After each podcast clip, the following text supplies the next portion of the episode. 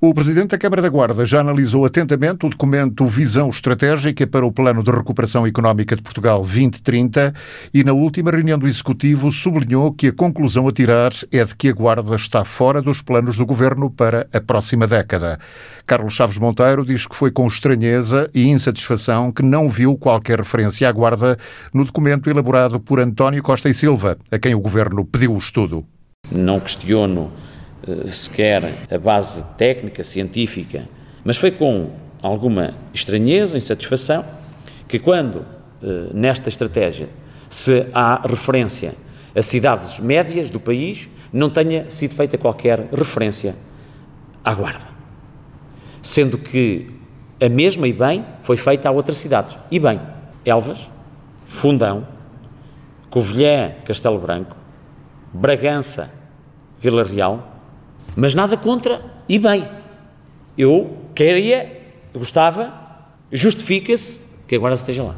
E, nesse sentido, a Câmara entendeu dar conta deste descontentamento e, ao mesmo tempo, elaborar um parecer para enviar à Associação Nacional de Municípios e ao próprio autor do plano estratégico. Entendemos, em primeiro eh, momento, fazer e redigir eh, não só o nosso parecer à Associação Nacional de Municípios, que nos pediu também a nossa opinião sobre a leitura dessa estratégia.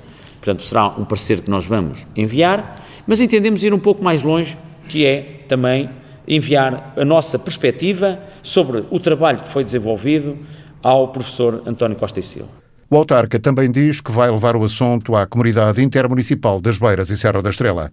Porque nós temos de ter eh, eh, esta visão CIME, abrangente, e hoje tive a ocasião já eh, de referir ao seu presidente da CIME, na terça-feira eh, iremos dizê-lo eh, no Conselho Executivo da CIME, de, à semelhança do que a Guarda está a pensar fazer, alargar, se for esse o entendimento dos restantes elementos e das, das restantes conselhos ali presentes, com também, se entenderem, carrear para esta proposta aquilo que consideram essencial para esta uh, estratégia para 2030, e desde logo a nós que consideramos essencial, e eu não vou entrar porque esta carta ainda não é do conhecimento uh, dos destinatários e por isso não vou entrar em detalhe, mas eu acho que a, a perspectiva transfronteiriça, a, a parte logística, uh, entre outras, outros temas uh, que são estruturantes para o nosso desenvolvimento presente e futuro, deviam estar mencionados nesta estratégia. Ao não acontecer, penso que este sentimento também será acolhido eh, se não por todos, pela maioria, no âmbito do Conselho Executivo da CIME, eh, e lá colocarei a possibilidade, uma de duas.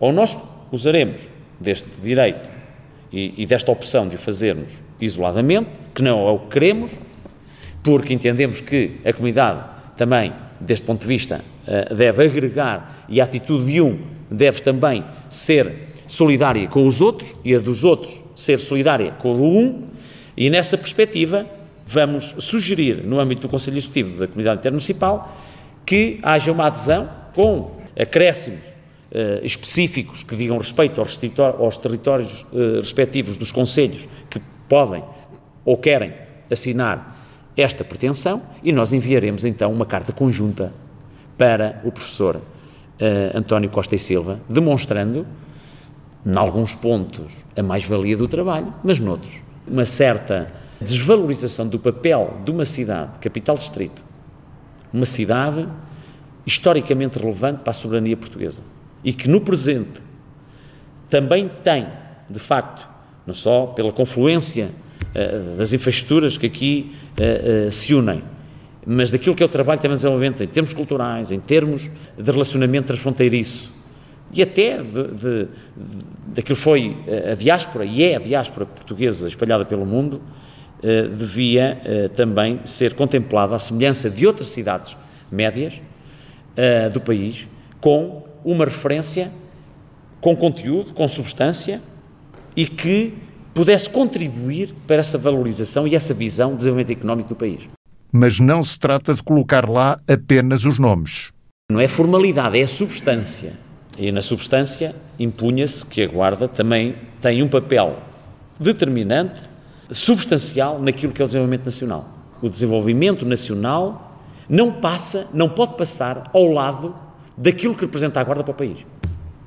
E, portanto, ao acontecer assim, e havendo uma nota expressa no trabalho sobre cidades médias, porque não tinha que ser, nem, tem, nem estão referidas todas as cidades, não tem que estar.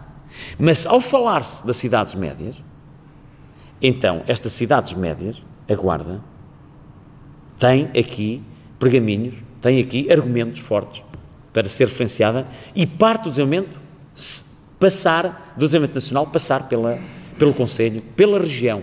Porque nós temos uma visão, não é só da cidade ou do Conselho, é da região. Que se nos fecharmos, se nos isolarmos, o desenvolvimento não vai chegar. E Carlos Chaves Monteiro termina assim. Eu acredito que o seu professor tenha uh, escrito aquilo que ele considerou que era fundamental. Mas recordo, Einstein provou no exame de matemática, não é? Uh, os melhores também podem falhar. É a nota do descontentamento do Presidente da Câmara da Guarda depois de analisar o Plano de Recuperação Económica de Portugal 2030. A conclusão tirada pelo chefe do Executivo Municipal é de que a Guarda está fora dos planos do Governo para os próximos anos. Carlos Chaves Monteiro diz que foi com estranheza e insatisfação que não viu qualquer referência à Guarda no documento elaborado por António Costa e Silva. A Câmara vai agora elaborar um parecer para enviar à Associação Nacional de Municípios e ao próprio autor do plano estratégico e tenciona também levar o assunto à comunidade intermunicipal.